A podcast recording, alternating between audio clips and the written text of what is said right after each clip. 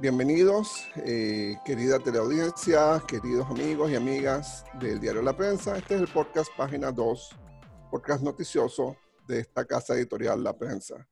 Soy Rodrigo Noriega, consejero editorial y editor de opinión de este diario y en esta ocasión eh, estamos acompañados con el privilegio de contar con la periodista y también abogada Ereida Prieto, que nos va a explicar el tema del hospital modular, cómo, cómo ha sido esta, esta licitación, esta construcción, eh, toda esta controversia. Eh, te, te, rogaría que quizás nos expliques eh, cómo es este asunto del hospital modular. Hola Rodrigo, muchísimas gracias. Eh, bueno, en efecto, em, que Panamá quedó frente a una pandemia, se necesitaba tomar acciones inmediatas para poder controlar Em, la situación en Panamá. Ya se estaban dando los primeros casos. El primer caso registrado fue el 9 de marzo. Em, pocos días después eh, ya se estaba hablando de eh, tanto medidas em, para el lado del sector eh, comercial como el lado de salud, o sea, que tenían que compaginarse. Entonces, sale a la luz que tenían que tomar una solución rápida y estaban hablando de la construcción de un hospital modular. Pocos días después de que se reportara el primer caso en Panamá, el 9 de marzo, llega una propuesta de eh, la empresa, eh, de una empresa china eh, al gobierno ofreciendo una donación de unas estructuras para poder dar esa atención inmediata a estos pacientes que se estaban registrando aquí en Panamá. La empresa China Construction America, subsidiaria de eh, no solamente de la empresa que edificó el nuevo centro de convenciones Amador, sino que construyó en tan solo 10 días dos hospitales modulares de mil camas en Wuhan, China, que es eh, conocido es el epicentro de la pandemia. Eh, cuando se llega con esta, esta donación, se le pide a la empresa eh, de acuerdo a las informaciones que mantenemos, que eh, realizara un estudio que enviara su propuesta por escrito. El 13 de marzo eh, ya estaríamos hablando de que llega esta donación.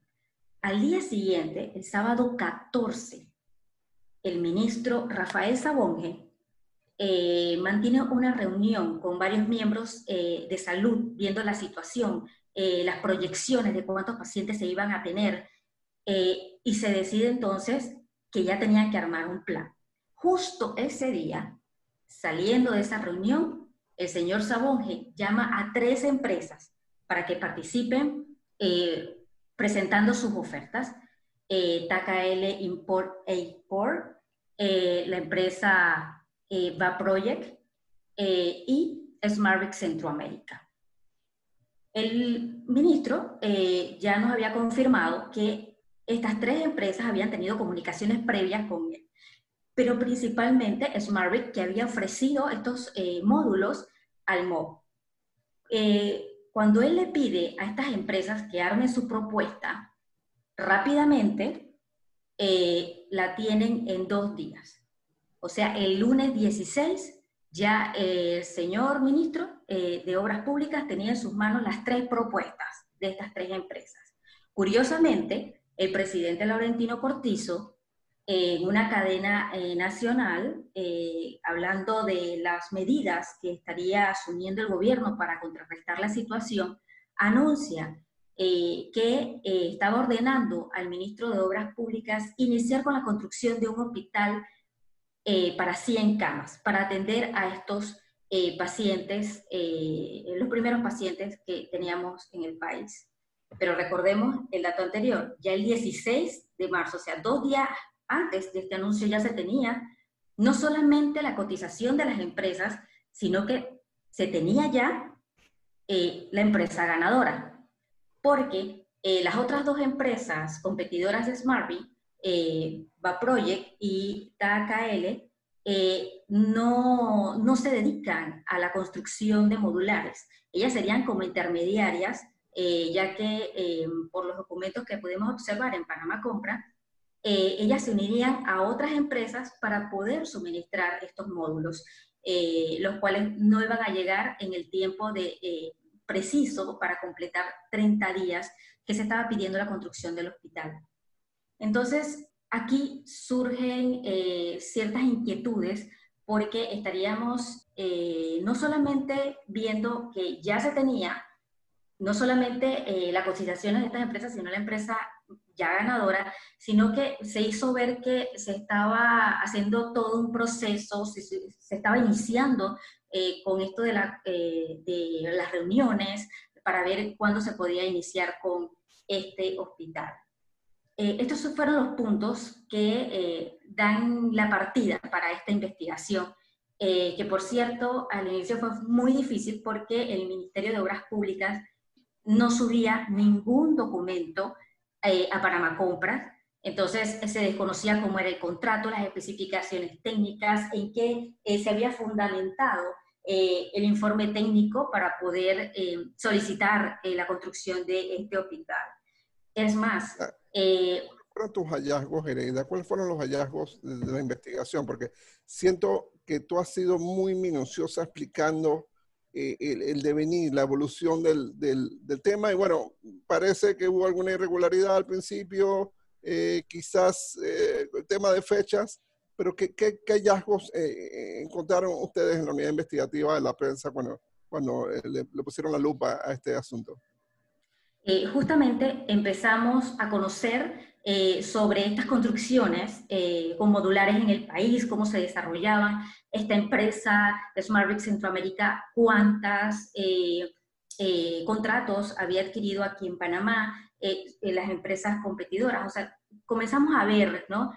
tenemos que comprender este tipo de negocios y cómo se desarrolla en el país, qué tan nuevo era, eh, y qué tanto lo estaba contratando el Estado. En efecto, eh, vimos eh, varias licitaciones o contrataciones directas también, en algunos casos, que em, dirigían a este tipo de, de, construcciones con modulares.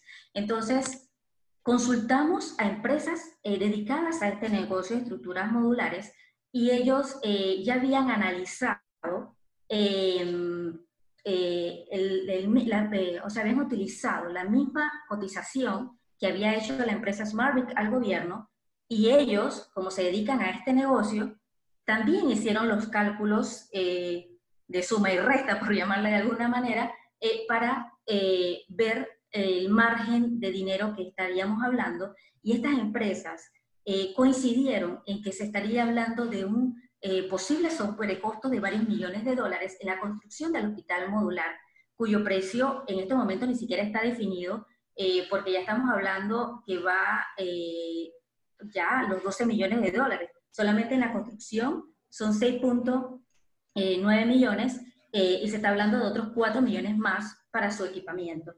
Entonces, estas empresas hicieron un análisis verificando precios y valoran que esta, esta construcción, sin el equipo médico ni aire acondicionado, estaría por los 2.1 millones de dólares. Y eso que le estaban sumando un margen alto a la ganancia en tiempo de pandemia, porque eh, muchos aseguran que, bueno, de repente vamos a aumentar los costos por este tipo eh, de servicios, ya que estamos en crisis, ¿no? Por allí empezamos. Eh, ingenieros y arquitectos eh, también eh, comenzaron a analizar la cotización entregada por SmartBrick y hablan de muchísimos millones menos. o sea que estamos hablando de diferencias abismales. Es más, SmartBrick, la empresa responsable de la construcción del hospital, cobrará solamente por el sistema de alarmas contra incendios 157 mil dólares pero fuentes especializadas en esta materia consultadas por este medio calcularon que ese trabajo no supera eh, un costo de 42 mil dólares. Estamos hablando eh, de una diferencia de 115 mil dólares, ¿no? Y por allí se fueron eh, sumando los varios miles de millones de dólares y después llegamos a millones de dólares en la diferencia de, estos, de estas empresas encargadas de hacer este tipo de trabajo versus a lo que se entregó, ¿no? Por allí eh, fueron las los primeros hallazgos. también encontramos... Tu investigación, perdón, Hereda, tu investigación señala entonces un curso que demuestra que los módulos no eran nuevos, que los módulos, digamos, habían tenido un uso previo. ¿Cómo, pudiste comprobar esto? Ok, nos fuimos a investigar eh, las importaciones de la empresa Smartbit eh, y detectamos que en 2019, año previo a lo que estamos viviendo actualmente, la empresa eh, había hecho importación, dos provenientes de China y dos provenientes de Costa Rica. Las que llegaron de Costa Rica, estamos hablando de 160 módulos, eh, colocaban en aduanas el nombre de la empresa supuestamente consignante, eh, la proveedora de estos eh, módulos, pero, por ejemplo, en Costa Rica no es tan fácil como en Panamá entrar al registro público y conseguir quiénes son los dignatarios, directores. es muy diferente en Costa Rica, no es tan fácil como en Panamá. Así que tomó también su tiempo eh, lo más rápido que pudimos, eh, tratar de contactar a este supuesto proveedor. Eh, logramos entrevistarlo, la empresa Inversiones eh, nos comenta que ellos solamente brindaron el servicio de transporte, de carga. Un ejemplo, aquí conocemos las mulas, ¿no? bueno, ellos tenían que transportar ese equipo a Panamá en dos fechas, fue el 16 y el 26 de abril del 2019. Eh, solamente brindaron ese servicio y les preocupó que su nombre apareciera como proveedor de eh, los módulos. Eh, este contratista nos confirmó que en efecto, cuando ellos fueron a buscar los módulos, a la empresa que realmente vendió los, los módulos, estos eran utilizados en campamentos eh, investigación previa de nosotros, habíamos dado que se utilizaban como dormitorios, depósitos, eh, eh, oficina em, y comedor de los trabajadores de un puerto estatal que estaban construyendo en Costa Rica y que terminó en febrero de 2019. Poco después empezó la venta de todos los equipos que tenía esta empresa, ya que el gobierno no les cobró por la importación de maquinarias y de estos módulos eh, al introducirlos a Costa Rica, porque eh, igualando a las leyes panameñas, cuando se da una obra estatal, también se les exonera sobre el, impuesto de importación. Esta empresa, eh, llamada Van Or, una empresa holandesa, tenía dos opciones, o introducir esos equipos a Costa Rica y tenía que pagar el, el impuesto de importación o venderlo al exterior y en efecto así lo hizo. Entonces, eh, ahí es donde se da la venta de estos equipos. Eh, nosotros eh, recorrimos el lugar. O sea, perdón, Hereda, o sea que los equipos tenían por lo menos, los módulos, tenían por lo menos cuatro o cinco años de haber sido construidos. Sí, porque, porque el, la obra inició en el 2015, en enero del 2015, en Costa Rica. Eh, previamente o sea que a enero del 2020 ya eran cinco años. Exacto. Y eso que previamente ellos empezaron a importar sus equipos, estos módulos, eh, para instalarse ¿no? en el lugar e iniciar de inmediato en enero. Em, y el lugar, eh, como ya le dije, era un, puerto, una terminal portuaria. Estamos hablando de que estábamos en un, en un ambiente salino totalmente, eh, la, tuvimos acceso a algunas fotos eh, y pudimos observar eh, la condición en que se encontraban estos módulos. El techo se veían oxidados, em, el piso en algunos casos no estaban muy bien. Em, hicimos una investigación aquí en Panamá em, y personas que trabajaron eh, para justamente acomodar este, estos módulos para, para trabajo de chapistería, eh, nos indica que fueron jornadas muy duras de tres, eh, de tres turnos para poder cumplir con la fecha de entrega de los módulos aquí en Panamá. tuvieron que hacer arreglos en los techos, en las bases de las mismas estructuras porque estaban muy, muy oxidadas en algunos casos los pisos estaban muy dañados, tuvieron también que hacer arreglos. Y bueno, un trabajo de pintura que se le hizo bastante grande. Eh, personal médico que eh, llega a este hospital modular nos ha informado que el olor a pintura era demasiado fuerte. Eh, es lo que por ahora nos, nos, nos han informado de, lo, de, la condición de un hospital que se entregó el 16 de abril, pero a la fecha eh, no está en uso eh, y supuestamente es para la atención de estos pacientes. ¿no? Entonces, aquí vemos varios aspectos. Se tenía eh, un ofrecimiento de una donación por una empresa subsidiaria de otra que tiene experiencia en armado rápido de hospitales justamente para COVID. Él sabe eh, las limitaciones, que, eh, los espacios que debe tener eh, entre camas.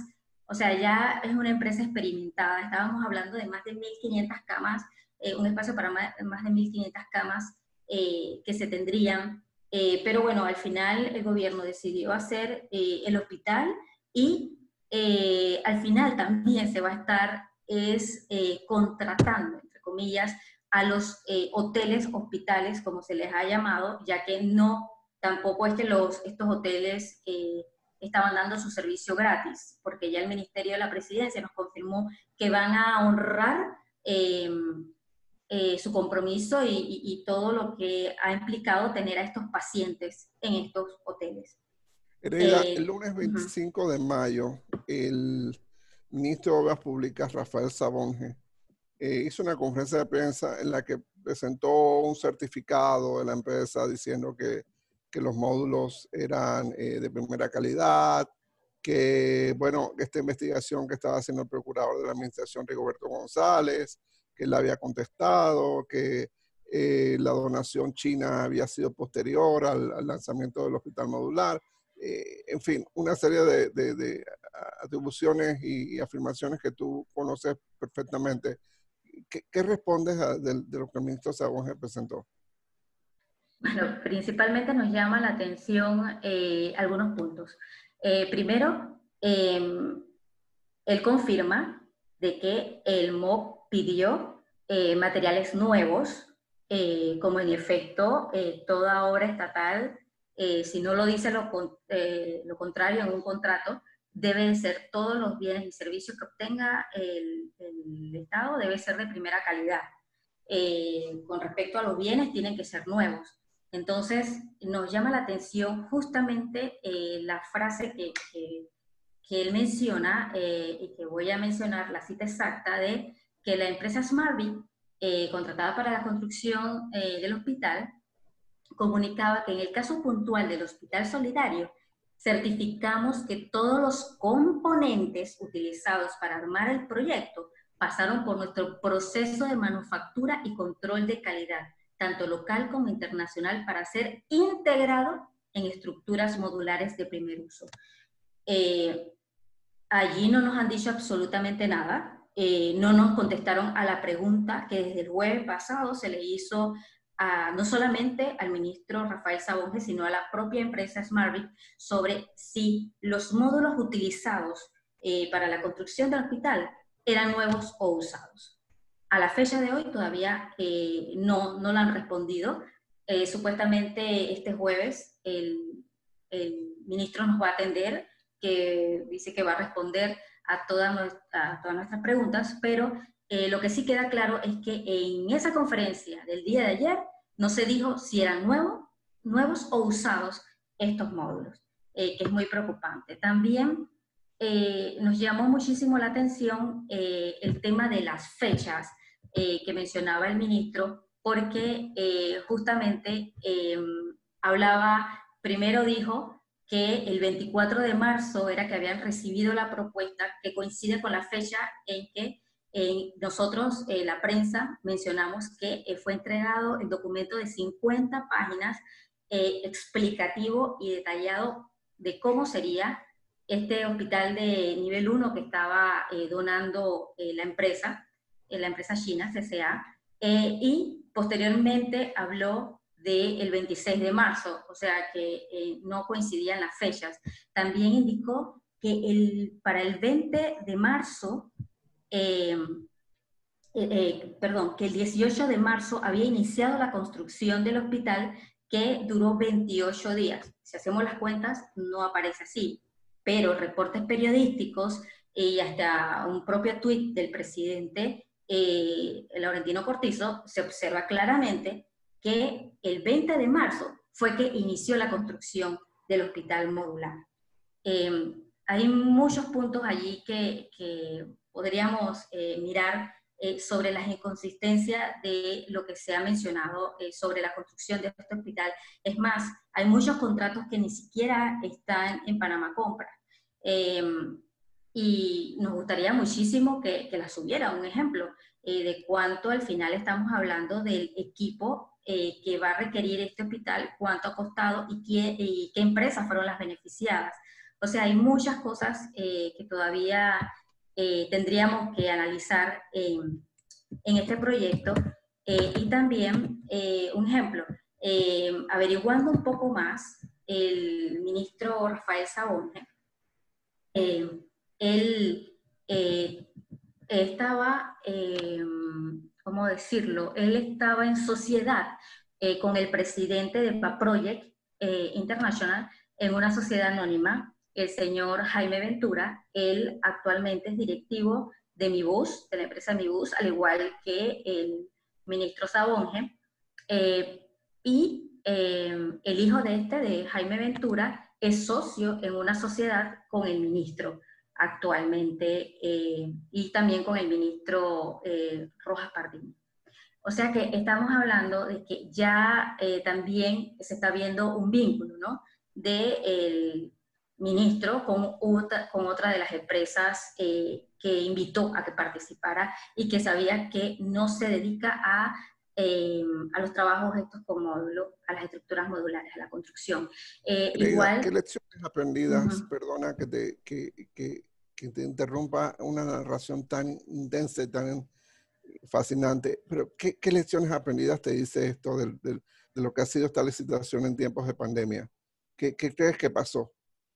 Eh, bueno, la verdad es que nos preocupa muchísimo porque justamente en un momento en que mm, se debe no solamente sentir esa solidaridad en ayuda humanitaria, eh, porque muchas personas eh, en realidad necesitan de, esa ayuda del gobierno, muchos han quedado sin, empleo, otros no pueden salir, los que tenían un trabajo independiente. Y lo que vemos es que muchos o algunos se han aprovechado de la situación eh, para hacer algún negocio que al final va en detrimento del Estado, que al final va en detrimento de todos nosotros, porque todos pagamos impuestos, eh, y de un país, de un país que necesita, necesita del apoyo de todos para echar para adelante, porque no estamos solos, nos están viendo, muy triste ver los reportes eh, internacionales sobre eh, situaciones, denuncias de actos de corrupción que se puedan estar viviendo aquí en Panamá en tiempo de pandemia. Es muy, muy lamentable y peor aún, ahora estamos viendo los ataques a nosotros como periodistas solamente por dar a conocer lo que está pasando con las contrataciones Em, estamos volviendo a tiempos bastante difíciles que teníamos los periodistas,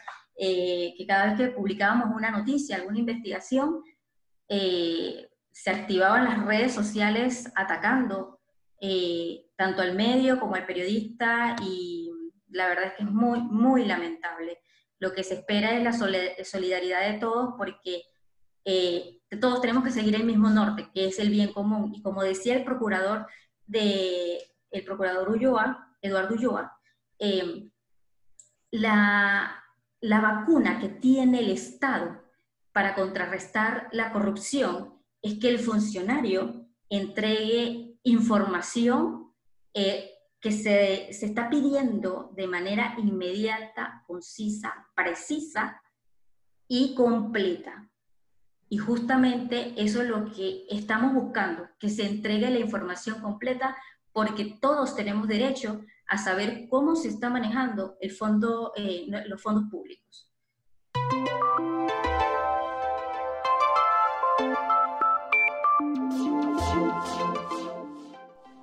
Querida, has hecho una investigación espectacular, como siempre, y creo que, que, es muy importante que los lectores, que la audiencia la sigan en la prensa, en el diario La Prensa y en prensa.com. Eh, por supuesto, le pueden dar mucho más seguimiento a los acontecimientos en los días venideros y siguiendo, por supuesto, el trabajo de Hereda Prieto, una extraordinaria periodista que es un honor compartir con ella en la redacción. Este es el podcast Página 2. Soy Rodrigo Noriega, consejero editorial y editor de opinión de la prensa. Nuestro superproductor Miguel López. Hasta la próxima.